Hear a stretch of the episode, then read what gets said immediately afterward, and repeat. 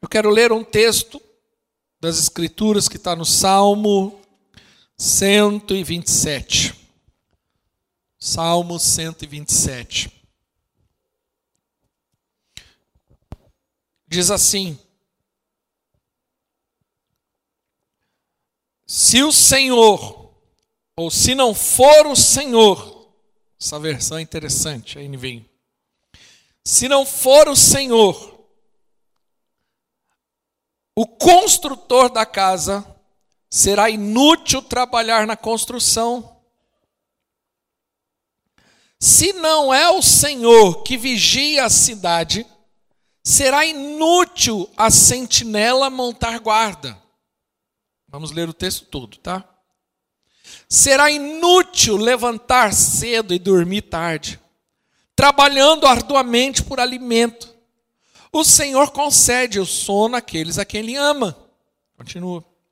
Os filhos são herança do Senhor e uma recompensa que Ele dá. Como flechas nas mãos do guerreiro, são os filhos nascidos na juventude. Amém? Obrigado.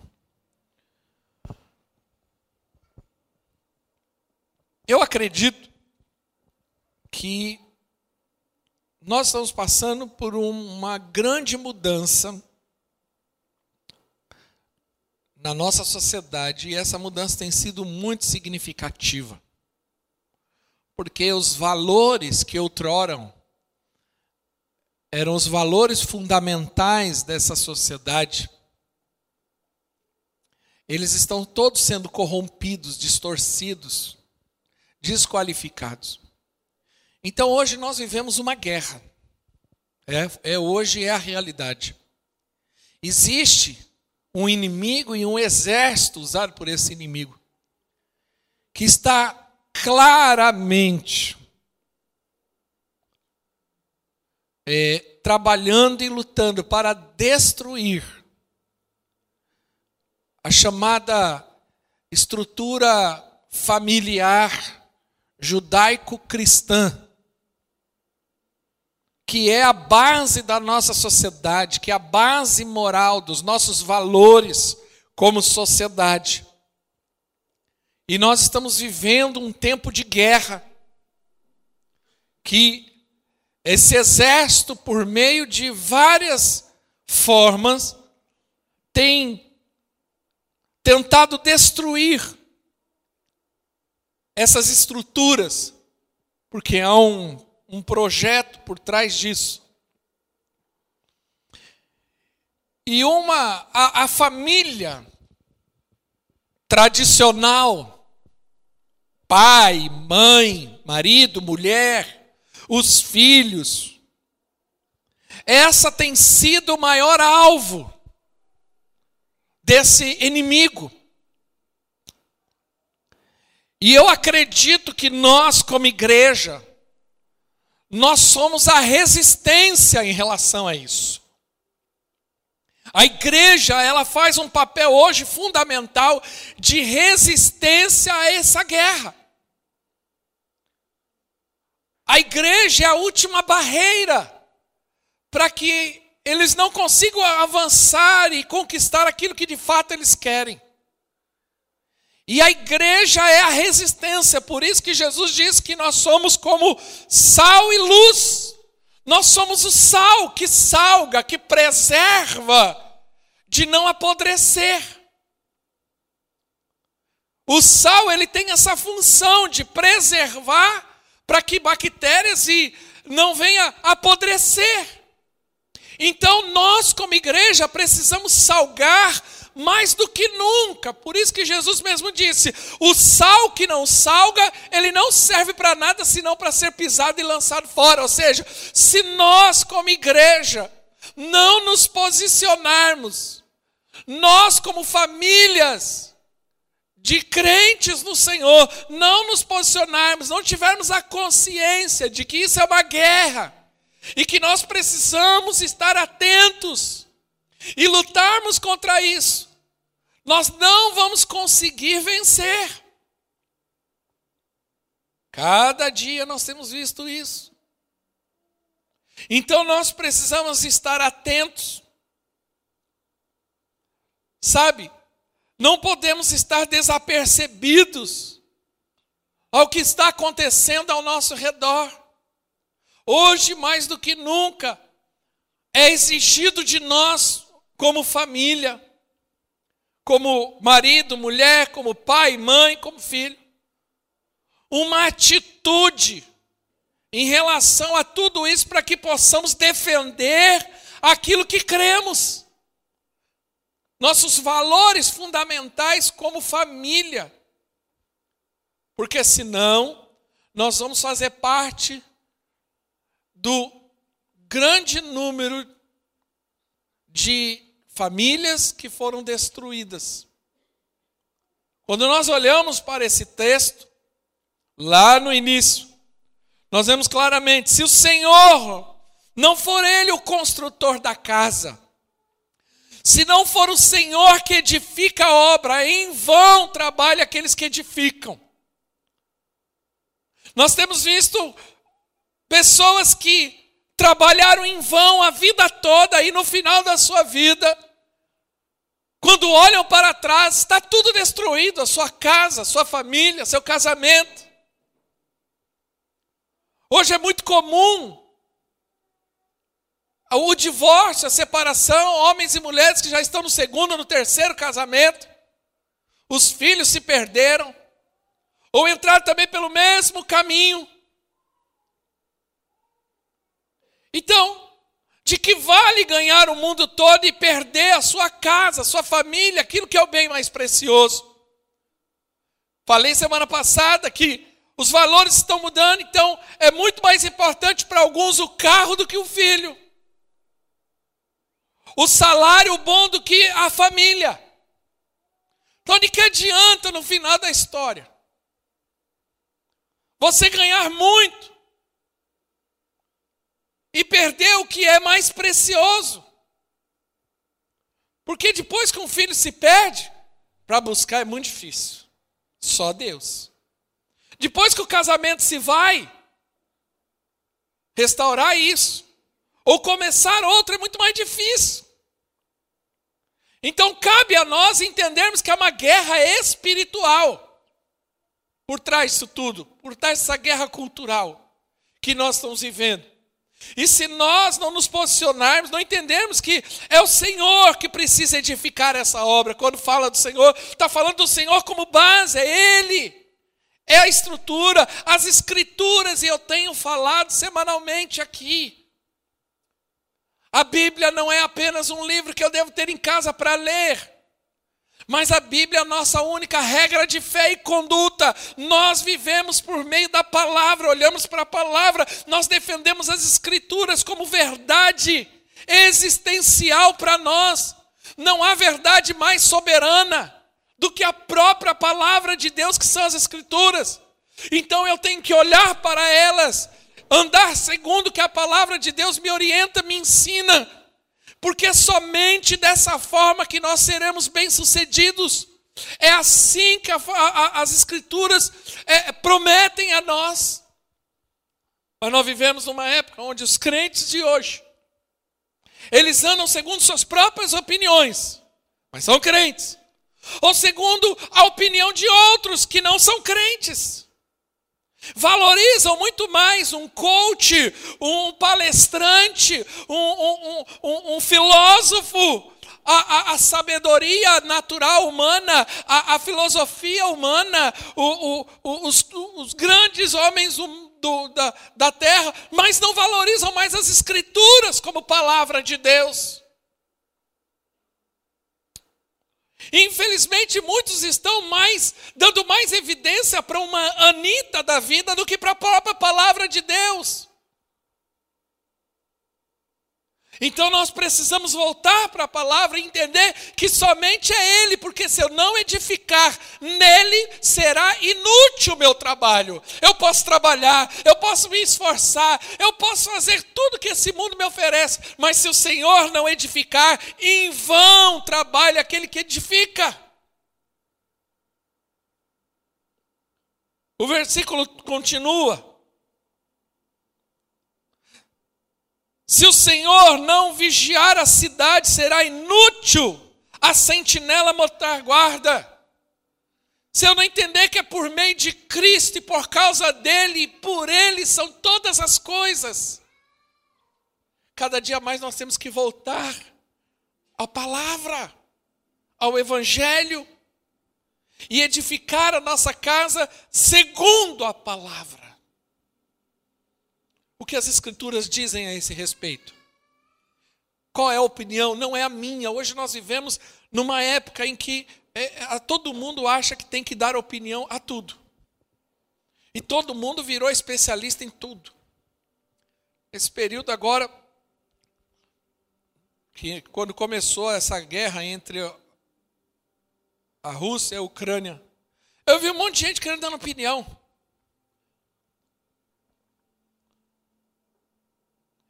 E eu fiquei pensando, até artista dando opinião. E que, que consegue fazer uma análise de um negócio tão complexo? Não sabe nem de história, que é uma história, nem sabe da história. Não estou aqui defendendo nada, não quero nem omitir a minha opinião em relação a isso. Mas no mínimo deveria conhecer história, entender que é um histórico ali de séculos.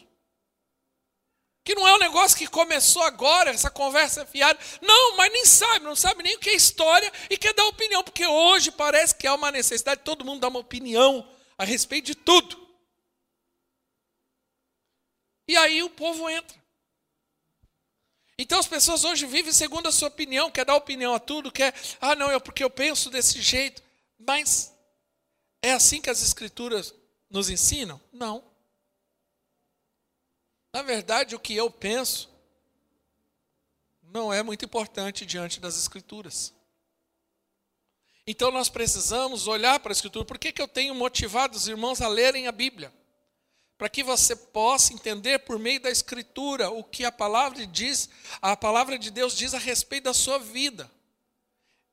É nela que você tem a vida eterna. Perecemos porque não conhecemos as Escrituras e nem o poder de Deus, diz as Escrituras. Então nós precisamos entender que a palavra de Deus nos orienta. Isso é importante, é chave. Eu tenho começado as minhas mensagens dando valor às escrituras e falar: volte às escrituras, leia as escrituras. Ah, eu quero, eu quero saber como que eu faço para educar meus filhos. Olha para a palavra.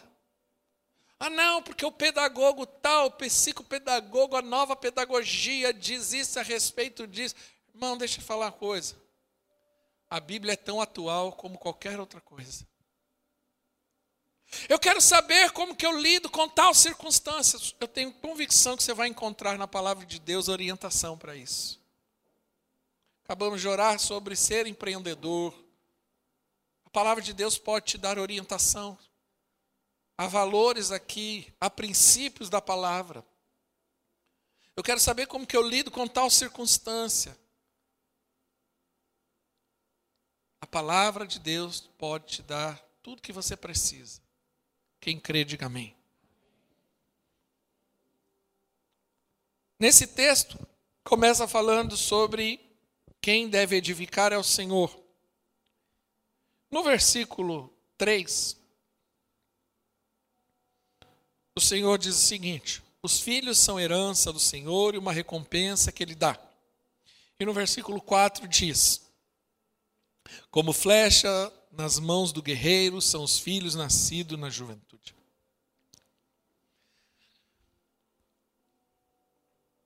Quando nós falamos de relacionamentos, nós precisamos entender. Semana passada dei a ênfase sobre o casamento. Em alguns trechos da mensagem foi um pouco chocante para alguns. Mas esse tem sido o meu propósito nesses dias e hoje, na verdade, não é nenhuma pregação, é um alerta. É uma orientação a você. Se você tem filho, você vai receber orientação. Se você ainda não tem, você já tem as estruturas necessárias para edificar o seu lar, a sua casa sua família. Quando nós falamos de educação infantil, não é uma coisa tão simples. Principalmente nos dias de hoje. Não dá nem para a gente ficar comparando gerações mais. Esse negócio de que na minha época, na minha geração, no meu.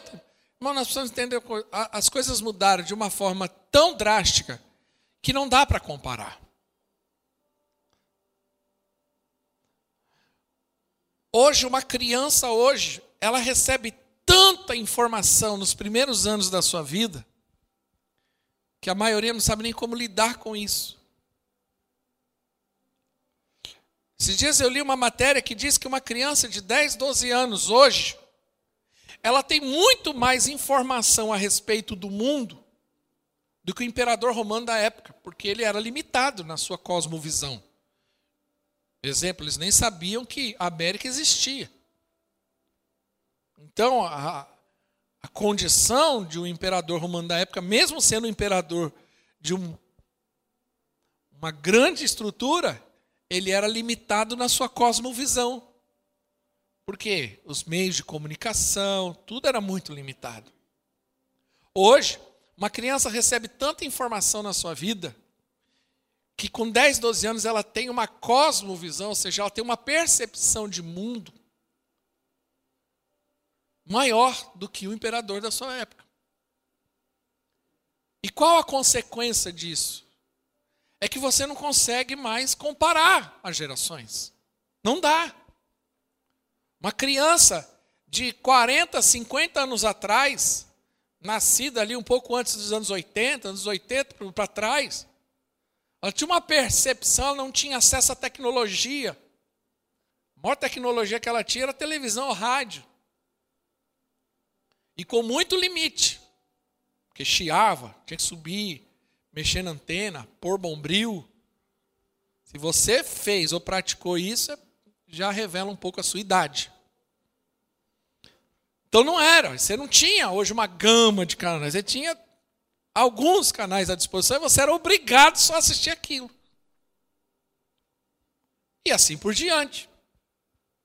Então você, você tinha muito mais acesso, a, a, a sua cosmovisão era muito limitada ali. Então, a educação, a influência dos pais, a estrutura familiar da época era outra. Normalmente, a mãe estava em casa, o pai estava trabalhando, a rotina era muito mais, era diferente. Agora não. As estruturas. Hoje, as crianças têm muito mais acesso à tecnologia muito cedo, muito intensa. Isso influencia muita coisa na vida dela. A ausência dos pais. Nós temos agravantes sociais muito grandes, porque a partir dos anos 80, principalmente, final dos anos 80, começo dos anos 90, nós tivemos o boom, o estouro, por conta da, da já dessa influência diabólica da sexualização das crianças precocemente, de induzir essas crianças para uma sensualização por meio de mídias, nós tivemos o boom das gravidez precoces.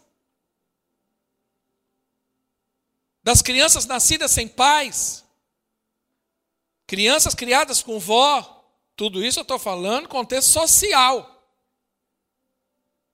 E de lá para cá foi só ladeira abaixo. Porque essas crianças cresceram, normalmente sem pai, e acabaram gerando outras crianças. E aí, nós estamos vendo o problema da sociedade toda.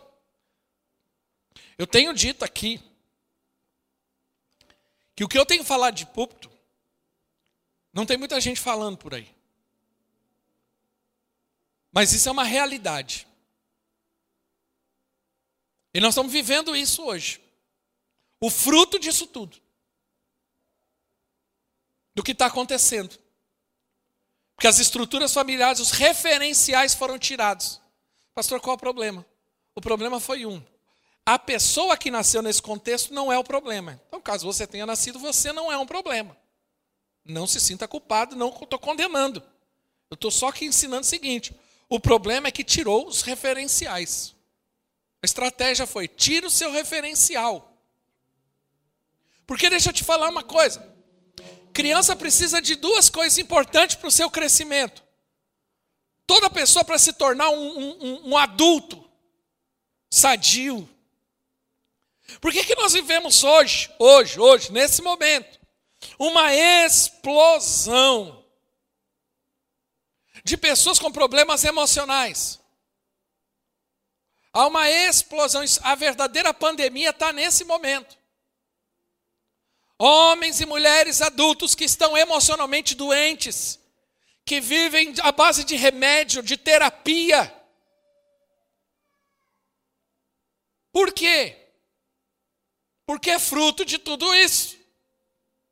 Porque cresceu sem referencial nenhum. Porque criança, para que ela se torne um adulto saudável, ele precisa de duas coisas. Primeiro, ambiente. Precisa de ambiente. Deus fez o mundo todo, Gênesis capítulo 1, foi tudo lindo, maravilhoso, mas na hora de criar o homem, o que, que Deus fez? Criou o homem, soltou na terra? Foi isso que fez? Criou o Éden. Um ambiente. Perceba, Deus criou o Éden. O que significa Éden? Lugar de delícias. Havia um lugar específico para o homem viver. Deus falou: domine sobre todas as coisas, mas existe um lugar específico para você desfrutar de verdadeira paz e alegria e comunhão com Deus. Aonde? No Éden. Quando entrou o pecado, foi onde ele perdeu o ambiente. Havia há um ambiente. Então, uma pessoa para viver num ambiente para crescer de forma saudável, ela precisa ter um ambiente. E a nossa casa, o nosso lar é o ambiente. A questão é o seguinte: o que, você está fazendo com isso?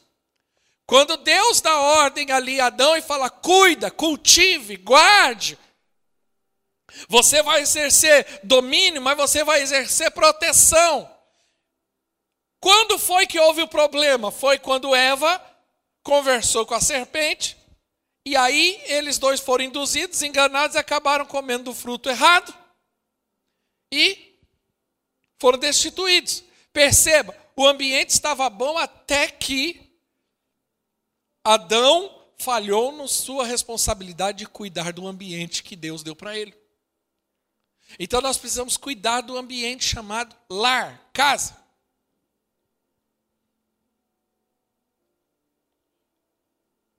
É interessante que Deus não criou o homem e colocou num terreno baldio. O que é um terreno baldio? Quando você olha para um terreno baldio, qual a característica que você percebe? Está largado.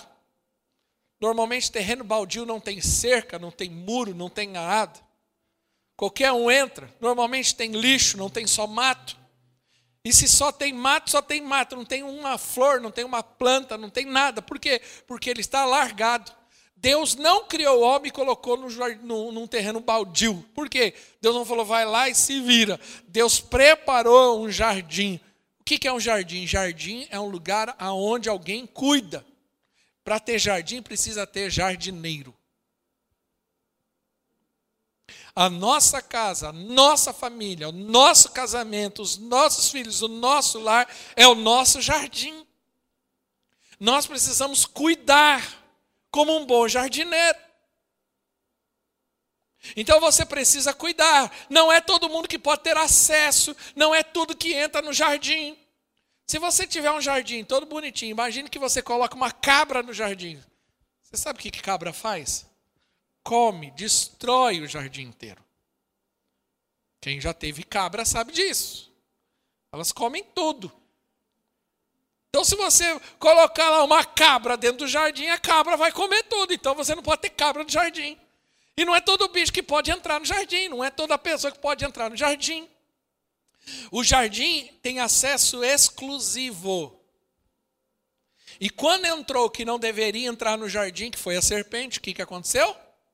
Quando entrou alguém com uma natureza diferente que deveria entrar, o que aconteceu? Houve problema dentro do jardim. A nossa casa é a mesma coisa. Nós precisamos preservar a nossa casa, preservar o nosso lar, porque quando entra o que não deveria entrar, vai trazer o que? Destruição. Quem está entendendo, diga amém. Agora, onde que está o problema? Hoje, dentro das casas. Pastor, o mundo sempre foi mundo, sempre teve violência, sempre teve isso, sempre teve aquilo, sempre teve sensualidade, sempre teve promiscuidade. Sim, desde que o mundo é mundo, é verdade, desde que o pecado entrou no mundo, isso acontece. A diferença é o seguinte: isso ficava no mundo, mas não dentro das casas.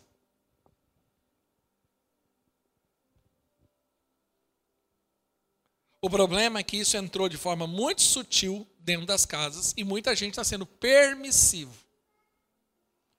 Qual que é o problema? Qual que é a estratégia que o mundo está fazendo e que muitos estão entrando? A normalização do pecado. Então o que, que acontece? Que é uma coisa que me assusta hoje. Eu sempre, na minha casa, sempre tive um princípio. Que é o princípio que Josué diz lá no livro de Josué, quando o povo queria, estava tudo indo para a idolatria. Ele falou: vocês querem se tornar idólatra, vocês sabem o que Deus falou, vocês querem entrar por esse caminho, entre, porém eu e a minha casa serviremos ao Senhor. Ou seja, a sociedade pode estar assim, vocês podem, mas eu e a minha casa não faremos. Na minha casa a coisa é diferente, porque na minha casa eu tenho controle. Na minha casa eu posso, é, é a minha responsabilidade, é a minha área de atuação, é o meu jardim. Então, desde o início do meu casamento, eu sempre priorizei algumas coisas. E eu não aceito certas condições ou comportamentos ou falas dentro da minha casa. E você pode perguntar para minha esposa, para minhas filhas. O mundo está normalizando o pecado. O que, que muitos crentes estão fazendo? Ah, é normal, traz para dentro de casa. Nós não podemos normalizar.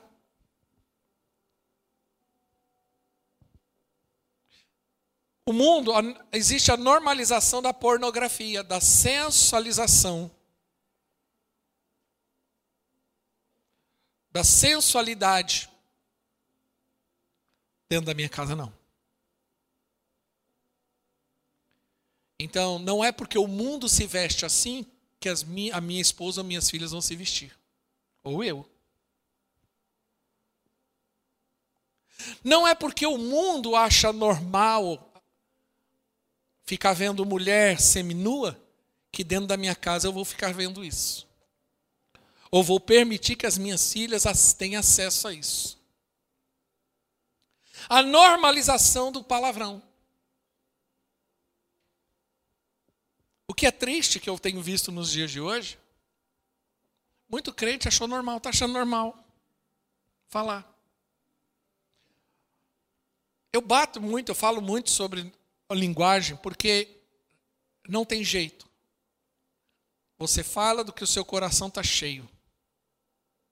Para mim, palavrão não é uma expressão cultural. Para mim, o palavrão revela o coração da pessoa. Então, uma pessoa que tem a prática, o hábito de falar palavrão, principalmente dentro de casa, precisa rever muito a respeito da sua vida. Porque não é típico. Se tem uma das coisas que Deus transforma em nós e fica evidente é o nosso, nosso linguajar. Eu não estou falando que todo cristão precisa ser erudito, não é o linguajar erudito. Mas estou falando de santo.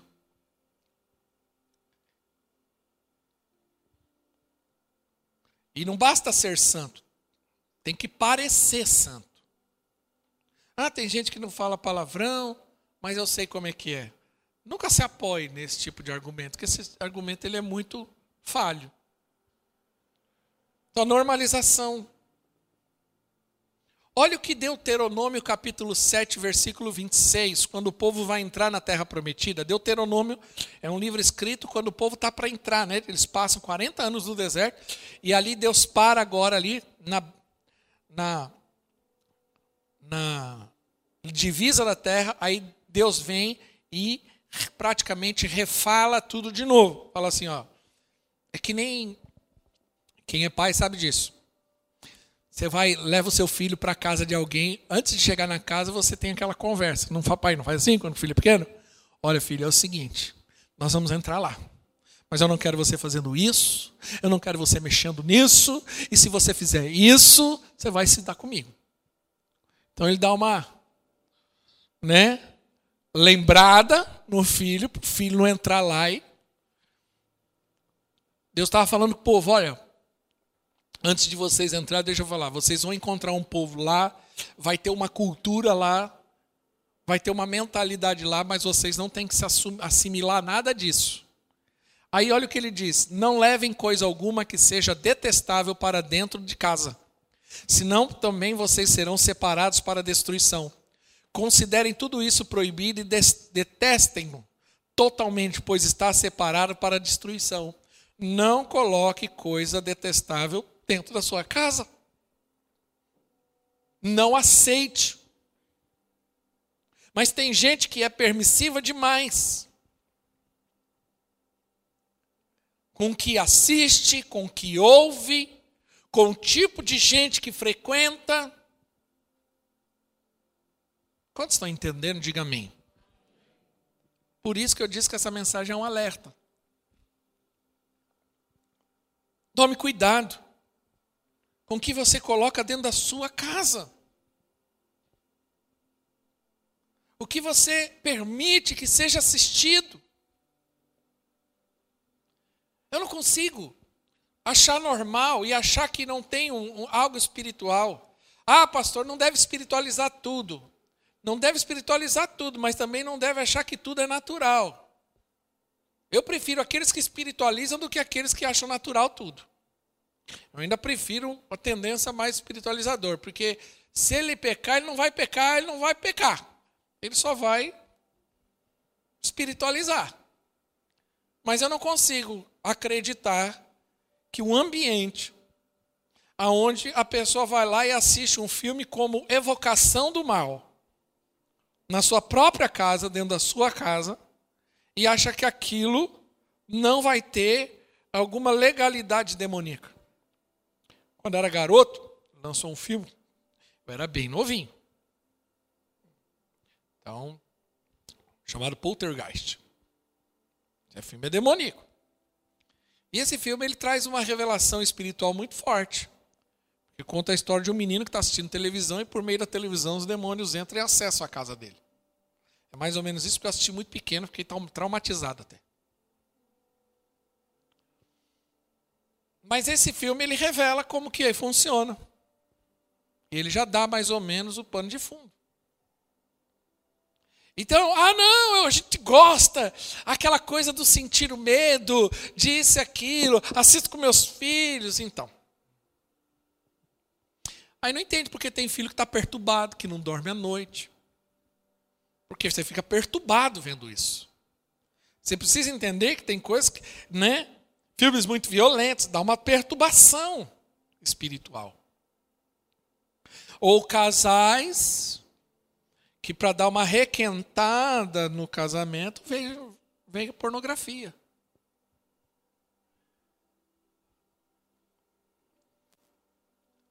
Um espírito de sensualidade, de prostituição, de adultério entra na sua casa e você está permitindo. Ah, pastor, mas tem que dar uma apimentada no casamento. Come pimenta. Ou vem fazer o curso de casais aqui conosco. E aí você vai fazer, vai ver o que é apimentar o casamento.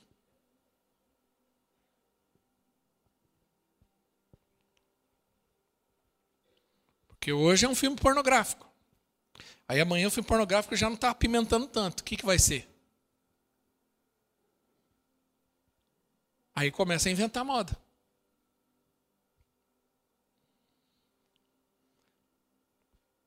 Assim, as nossas famílias estão sendo corrompidas e destruídas. Por isso que o texto de Salmo 127 diz: Se o Senhor, só o Senhor, para nos ajudar a edificar a nossa casa. Só o Senhor. Tem muita gente hoje, principalmente por causa da internet, vendendo muita coisa de como ter um casamento, como ter uma família. Deixa eu te falar uma coisa. Pare de gastar dinheiro com isso. Pare de ser trouxa. A palavra de Deus. E olha para a palavra. Ouve o que você tem aprendido neste lugar. Pratica o que você tem aprendido, principalmente. Eu te desafio, se o seu casamento, se a sua família, se a educação dos seus filhos não vai melhorar. Mas o problema é que as pessoas são insensatas. A gente hoje que compra curso de tudo quanto é coisa, já comprou 35 mil cursos, já é crente há 35 mil anos, já ouviu 45 mil pregações, já participou de 2 mil encontros, já foi em 5 mil conferências, e a vida dele continua uma derrota, sabe por quê? Porque ouviu muita coisa, mas não praticou nada. Se só praticar o que ouve já está bom. As pessoas acham que é pelo ouvir, mas a Bíblia fala que tem que praticar. Pelo ouvir vem a fé, mas é pelo praticar a palavra que vem o resultado. Segunda coisa que os filhos precisam, eu falei, é preciso de um ambiente.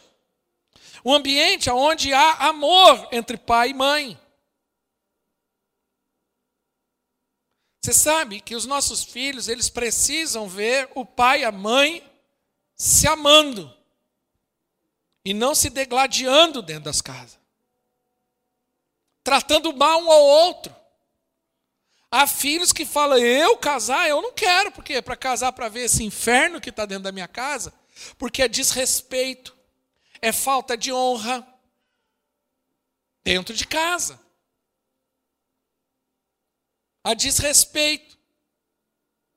A falta de honra. A segunda coisa que um filho precisa, eu falei de ambiente. Mas um filho precisa de modelo ou modelos referenciais. Você vê que no Éden, quando Deus criou o homem, a Bíblia diz que todo final da tarde, na viração do dia, Deus ia falar com Adão e Eva. Por quê? Porque Deus queria ser o modelo. E é interessante que Deus coloca a árvore da vida no centro do jardim. A árvore representa Cristo, porque nós precisamos de um modelo para nos espelhar. Por isso que a Bíblia diz que seria o homem foi feito, né, para a imagem semelhante, para refletir a Deus. Mas como reflito? Por isso que lá em Coríntios Paulo fala que é como num espelho. Nós contemplamos no espelho e nos tornamos parecidos. Quanto mais eu contemplo o Senhor, mais parecido com Ele eu fico. Deus, Salmo 115 diz que eu me torno igual à imagem ou ao meu objeto de idolatria. Se eu adorar a Deus, eu me torno como Deus, nesse sentido. Parecido. Por que, que os primeiros cristãos foram chamados de cristãos? Porque eles eram parecidos com Jesus, então chamaram ele de cristãos. Por que, que eu estou dizendo? Nós precisamos de modelo. Hoje nós vivemos numa época em que as pessoas dizem: não, não precisa, você não precisa se espelhar em ninguém. Como que não? Você não é resultado de si mesmo. Você é resultado dos modelos que você teve na sua vida. Pai, mãe, professor, fulano, ciclano, são os modelos, sejam bons ou ruins. Mas são modelos para a tua vida. E nós precisamos entender que nós precisamos de referenciais, modelos, para que possamos aprender, refletir algo. Como que Paulo diz: sede meus imitadores, como eu sou de Cristo.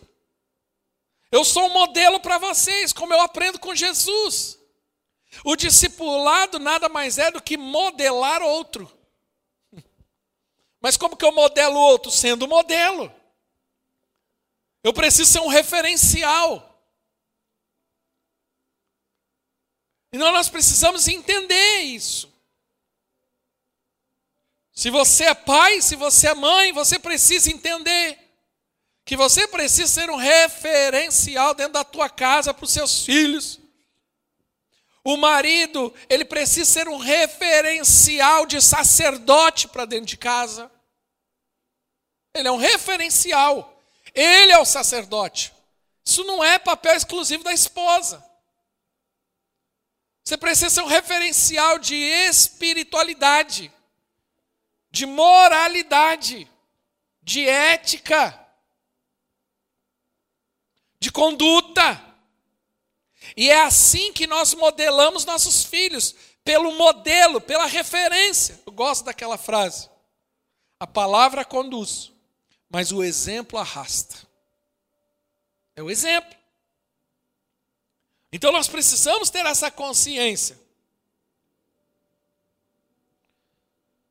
Quais são os modelos, os referenciais? Você percebe como o diabo usa isso? Ele levanta um referencial na mídia por meio da mídia, pop. E é esse referencial. Ele se torna um modelo de comportamento.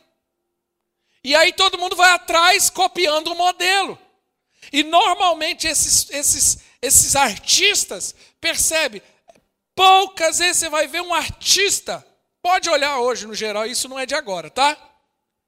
Não é de agora, isso é uma estratégia diabólica. Todo artista é levantado como referencial para um grupo específico de pessoas. Você nunca vai ver um artista sendo levantado pop para um grupo de 30, 40 anos de idade para cima. Por quê? Porque você não modela mais esse grupo. Qual que é o, o grupo que você modela que está o barro mole?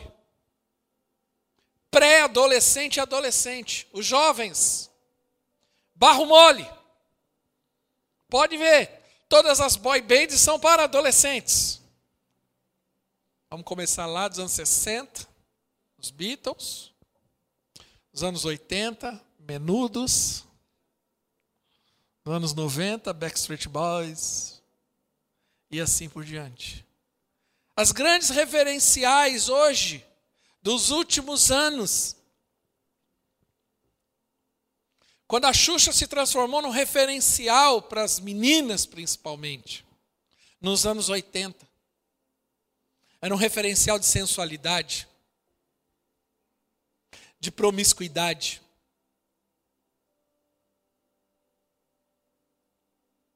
Eu me lembro quando eu era jovem, isso já faz algum tempo. Participei de um acampamento para jovens. E eu me lembro de uma das mensagens desse acampamento, já tem uns 20 anos. Eu me lembro que um dos pastores ministrando sobre referenciais, ele falou: quem são seus referenciais? Falou para as mulheres. Na época, né? Na época, falou: seu referencial não é Carla Pérez, não é fulano, ciclano, mas seu referencial é Esther, Sara e mulheres que na Bíblia precisam ser referenciais para as meninas de hoje. E você percebe qual é a estratégia? Os referenciais são levantados hoje os jovens se espelham nesses referenciais e daqui a pouco esse referencial se revela ou bi ou homossexual.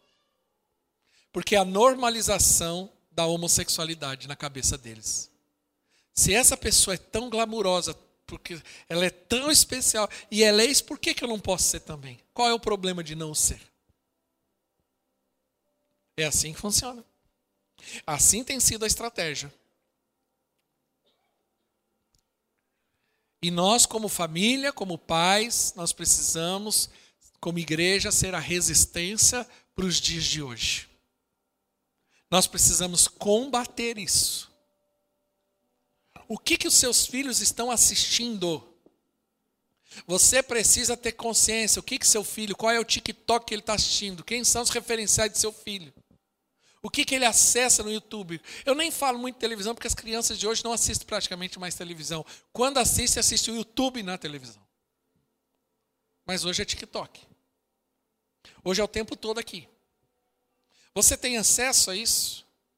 Quem conversa com seus filhos? Nós temos que tomar cuidado. Qual é o modelo de ensino judaico-cristão?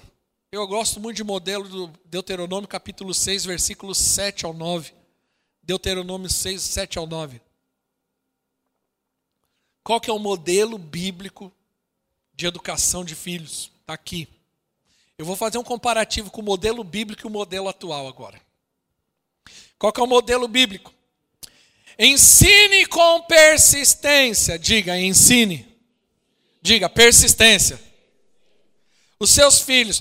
Diga assim, converse. Amém. Converse sobre eles quando estiver o quê? Sentado em casa. Quando estiver andando pelo caminho. Quando deitar e quando se levantar. Versículo seguinte. Amarre-o como um sinal nos braços e prenda na testa. Falando sobre a palavra de Deus. Está visível, claro, ali, fazer parte. Ora, escrevam nos batentes das portas da sua casa e nos seus portões. Mas volta para o versículo 6. Não, 7, perdão, é isso aí. Então, qual é o modelo bíblico para a educação de filho? Primeiro, você ensina. Qual é o modelo atual? Os outros ensinam. A terceirização da educação. Essa semana aconteceu algo muito interessante no Brasil. Não sei como vai ser feito na prática, mas eu acho que é uma boa, que é a questão da aprovação do homeschooling. Que é, esse é um modelo americano, muito usado na Europa e outros países. A criança ela pode estudar em casa e não ter ir para a escola. Eu não vou colocar minha opinião pessoal sobre isso, porque eu acho que há casos e casos. Eu acho que há casos que é importante fazer isso, praticar em casa, dependendo da escola, do tipo de ambiente que seu filho está. E há casos que eu acho que não está em necessidade. Tá? Uma questão do pai avaliar o que é melhor para o filho. Mas o modelo hoje é terceirização do ensino. Hoje o pai, ele é o seguinte, ele leva o filho para a escola e quando o filho está com dificuldade na escola, o que, que ele faz? Ele contrata alguém que possa ajudar o filho. É assim. Ele não consegue mais nem ajudar o filho a fazer conta de tabuada, porque nem ele sabe às vezes a tabuada. Ah, pastor, eu não sei. Aprende, nem que for para ajudar o seu filho. Então, ensine com persistência. Filho exige persistência. É falar uma vez, é falar dois. Qual que é uma das falas preferidas de toda mãe? Eu já falei dez mil vezes. Tem uma boa notícia para você, vai falar mais dez. Entendeu? Não tem jeito. Persistência. Filho não é o seu micro-ondas que você aperta o botão, ele dá o comando rápido e te obedece. Filho não é assim. Ninguém é assim.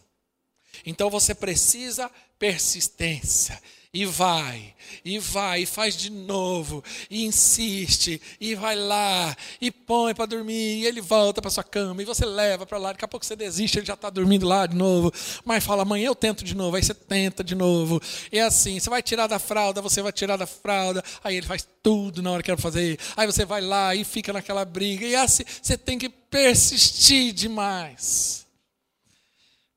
É. Faz parte. Converse com seus filhos. Isso fala de comunicação, de relacionamento. Os pais hoje não conversam com os filhos porque o pai também está apurado em outra, não, porque eu tenho que trabalhar, porque eu tenho que fazer, porque eu tenho que responder, porque se ele não sabe conversar mais.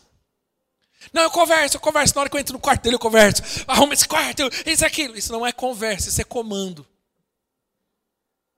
Conversa fala de diálogo, de ouvir, de falar, de perceber, de ter a sensibilidade. Converse, relacione-se,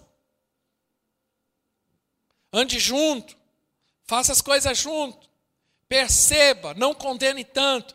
E isso também vai variar de idade para idade, claro. Para cada período, você vai ter que ser. E o, e o pai, ele precisa ter uma dinâmica de mudança. O que, que é isso? Você é um tipo de pai para essa fase. Para essa. Perdão, para essa outra fase, você vai ter que ser outro tipo de pai. Então, exemplo. Criança pequenininha, você é um tipo de pai. Criança pequenininha, nenezinho. Oh, Aí ele vai crescendo, quando ele começa a crescer, já começa a ficar mais pertinho ele já começa a querer passar alguns limites. Aí você tem que ser outro tipo de pai. Aí quando a criança tem ali uns 8, 9 anos, é outro tipo, ali você precisa ser um. Não dá para ser muito amigão. Nessa primeira fase ali, não dá para ser muito amigão, colegão. Você tem que ser firme. Você tem que corrigir. Você tem que. Que ele vai querer passar os limites. Toda vez que ele quiser passar o limite, você vai ter que dar uma ali. Às vezes, né, bater. Ai, pastor, não bate, eu converso. Há momentos que você pode até conversar, mas há momentos que você precisa. Tem uma parte que foi feita por Deus na criança, ela é até fofinha ali atrás. Ela é própria para isso. Você não vai dar um murro na cara da criança. Mas tem uma parte ali, ela é tão fofinha, né? E nunca bata com a sua mão. A Bíblia não fala dá com a mão, mas a Bíblia diz a vara. É a vara. Entendeu? Ah, mas é porque no meu histórico, meu pai catava eu e arrebentava. Então, você entende os limites hoje. Agora, não quer dizer que porque você apanhou demais que você não vai bater. Você não vai. Eu não vou usar essa palavra bater porque eu posso ser até cancelado. Mas você pode corrigir. No tempo certo. Agora, ah, eu não concordo. Amém. Então converse. Como que você conversa com uma criança de três anos? Então, se você tem essa capacidade, amém. Eu não precisei bater muito nas minhas filhas. Mas houve momentos em que eu as corrigi. Foi muito. Mas porque desde pequeno deixei claro algumas coisas. Mas eu estou dizendo, de, mas eu não fui um pai permissivo. Tem pai que é permissivo.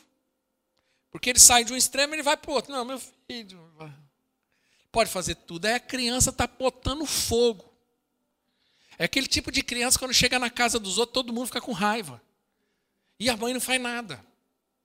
E a criança toca terror. E aí a mãe lá. Ai, coisa aí. Olha. Olha.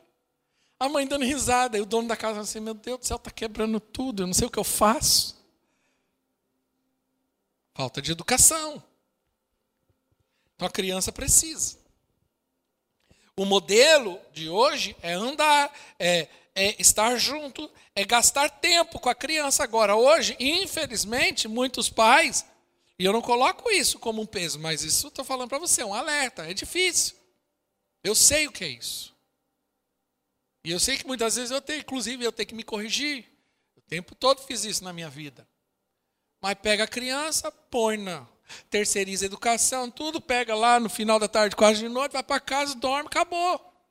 Como teve relacionamento? Não teve. É difícil. Mas acontece. Como que eu faço isso? Mas aí eu tenho coisa para fazer. Então, eu sei, não é fácil. Mas precisa ter consciência que é preciso. Ontem eu cheguei aqui muito cedo, sair daqui, final da tarde, depois do nosso evento com os olhos, passei até sair daqui, acho que era 4 horas da tarde, sei lá.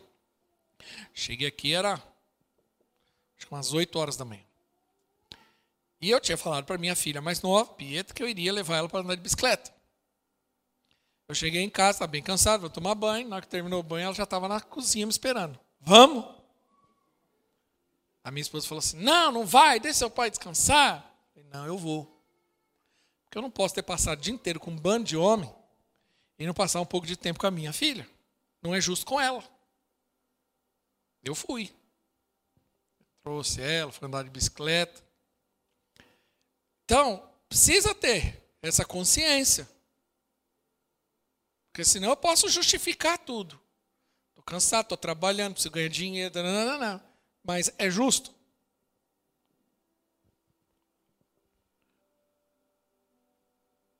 O que uma criança precisa, além de um ambiente e de referenciais, agora eu quero dar a cereja do bolo para mim encerrar a minha mensagem. Uma criança precisa de afeto. Às vezes o ambiente até que é bom. Às vezes os referenciais, principalmente morais, bom.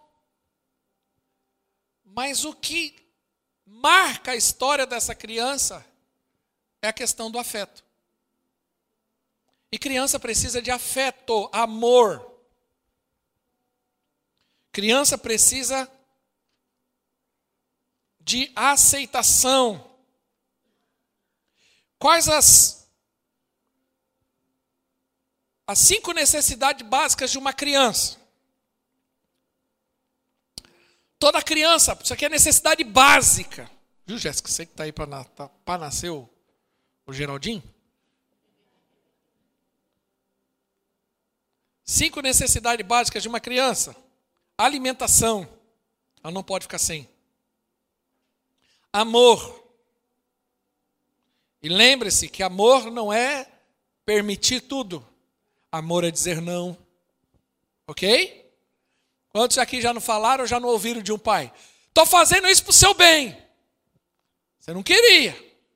Mas é porque eu te amo, eu digo não. Porque eu estou te protegendo de você mesmo. Amor. Então, ensino, alimentação, perdão, amor, ensino.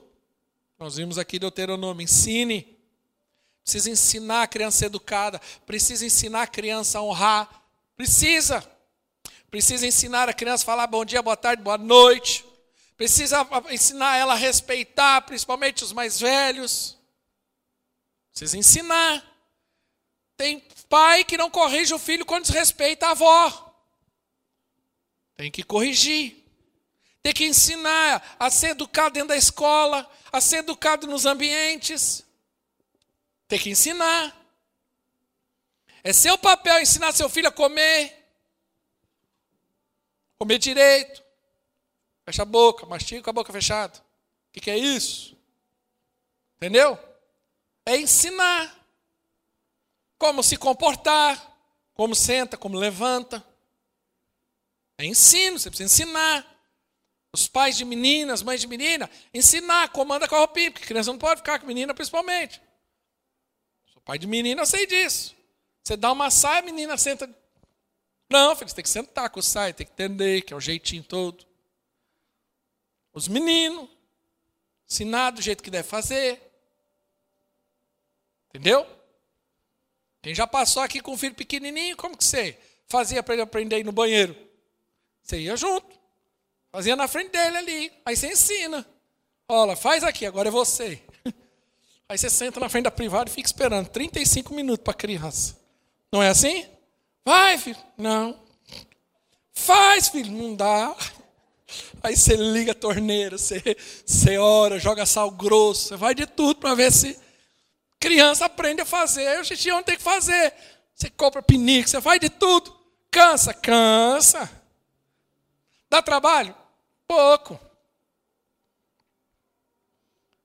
Mas ele precisa ser ensinado, ele precisa de disciplina. Disciplina não é no sentido de disciplinar apenas, mas há necessidade de disciplina. A correção, o limite, dizer não. Filho precisa, ele não pode. A Bíblia diz que o filho solto em si mesmo, ele é vergonha para os pais. Então criança não pode ficar solta fazendo o que quer precisa de disciplina, mas ele também precisa de uma vida disciplinada. O que é uma vida disciplina? Precisa, e isso é fundamental para principalmente até 10 anos mais ou menos. Uma disciplina de horário, acordar, levantar, comer. Você precisa definir a disciplina. Qual é o problema dos pais hoje? Os filhos estão indisciplinados. Os filhos definem a hora que come, a hora que dorme, a hora que vai fazer, onde vai, o que vai vestir. Não é assim. Existe o dia para isso. A gente em casa colocava o dia do. Tô largado. Então não tinha hora para comer, hora para largar. E, e eu fiz isso muitos anos na minha vida também uma coisa, uma prática da minha casa, que a gente tirava uma semana de férias, nas férias delas, a gente tirava a semana do pó de tudo. Então naquela semana você não tinha, a gente não tinha horário para nada. Então comia, dormia até tão mais tarde, comia, não só Deus sabe a hora, a festa. Era duas horas da manhã, estava assistindo televisão, tomando chocolate quente. Mas sempre foi assim? Não, porque tinha horário, horário para acordar, horário para levantar, horário para estudar, horário para ficar na, na internet. Nós tivemos aqui o trabalho com as mulheres TPM. A Rose fez uma palestra falando que a criança não pode ficar exposta ao celular, tablet muito tempo. E para cada idade existe um tempo máximo para isso. Então o pai tem que pôr disciplina. Disciplina, não, vai dormir. Mas vocês. Eu me lembro que eu tive muito essa discussão. Ah, mas você ainda não foi para a cama. Não, quem manda aqui nessa casa sou eu. Eu defino a hora que eu vou dormir, mas você quem define sou eu ainda. O dia que você quiser dormir, você vai dormir na sua casa. Aí você tem que crescer, nananana, faça aquele discurso. Tá bom, vai para a cama. Entendeu? Disciplina. Ó, oh, agora é hora de estudar. Hora de estudar. Ó, oh, agora é hora, a gente tem a disciplina da leitura. Tanto da leitura bíblica como da leitura de livros. Quero saber, eu quero te dar esse livro, esse livro aqui, eu quero que a tal, a tal época, tal data, você me dá ele. O que, que é? O que, que você leu? E aí eu fico escolhendo lá, vamos lá, quem vai ler, tal, tal. Opa, vamos ler um clássico agora. Um Júlio Verne. Aí eu dou, esse é um clássico. Agora você vai ler um livro, né? esse. Me fala um pouco do livro que você está lendo. Enquanto a gente toma café. Me fala aí, o que você gostou? Ah, não lembro muito. Como não lembro? Peraí, você está lendo ou está me enrolando? E assim você vai fazendo disciplina. Aí quando você cria uma disciplina, eles automaticamente eles trabalham assim. Ontem foi sábado. E ontem, na sexta-noite, eu falei: Nossa, amanhã vocês não têm hora para acordar. Que delícia. Eu tenho que ir para né, o evento dos homens, mas vocês vão dormir até 10 horas da manhã. 7h40 da manhã, eu estava saindo de casa, estava todo mundo levantado já. Ninguém conseguiu ficar dormindo. Eu falei, fica na cama. Ah, não aguento mais. Está acostumado, né? Acordar cedo. Então a criança precisa de alimentação, amor, ensino, disciplina e proteção. Quando ela não tem isso, ela se torna um carente emocional. E se tem uma coisa que é poderosa na vida humana, caída é a carência. A carência tem o poder de fazer as pessoas se sujeitarem a cada circunstância. Porque aí ela vai procurar aquilo que ela não teve em casa, fora de casa. Aí ela vai buscar uma pessoa mais velha, em outros referenciais, e às vezes até num pedófilo, aquilo que ela não teve em casa. O amor, a proteção, o afeto, a aceitação, então nós precisamos aprender a educar melhor os nossos filhos segundo a palavra de Deus. Pastor, meu filho cresceu. Eu fiz uma parte, não fiz outro. A ideia não é que você saia daqui condenado. Mas é uma orientação para a igreja, é um alerta. Mesmo que o seu filho já tenha passado a primeira fase, eu estou dizendo que até uns 8, 9 anos, mesmo que seu filho seja um marmanjo, ainda há tempo de você ajudá-lo em algum momento, principalmente com afeto. O afeto nunca vai vencer a fase disso. Aprenda a falar para o seu filho que você o ama. Abrace teu filho. Permita-se ser abraçado. Que os filhos vejam os pais se abraçando. Tem filho que fala assim: Eu nunca vi meu pai dar um beijo na minha mãe. Aí meu pai foi embora com a amante. Ele não viu afeto. Aí quando ele casa, ele, a mulher que ele casou agora espera afeto. Ele fala, não. Como não? Você não me dá um abraço? Ah, não, não sei, porque meu pai não dava, também não dou. Porque ele vai reproduzir o comportamento. Isso que é importante quando você faz corte, você vê como que é a relação da família. Porque você vai ver mais ou menos da onde vai vir. Então, dê afeto. O que as pessoas mais hoje são é carentes. Carente de um abraço, de uma palavra de carinho, de uma demonstração de amor. Fique de pé, por favor. Quero orar. A banda não precisa subir.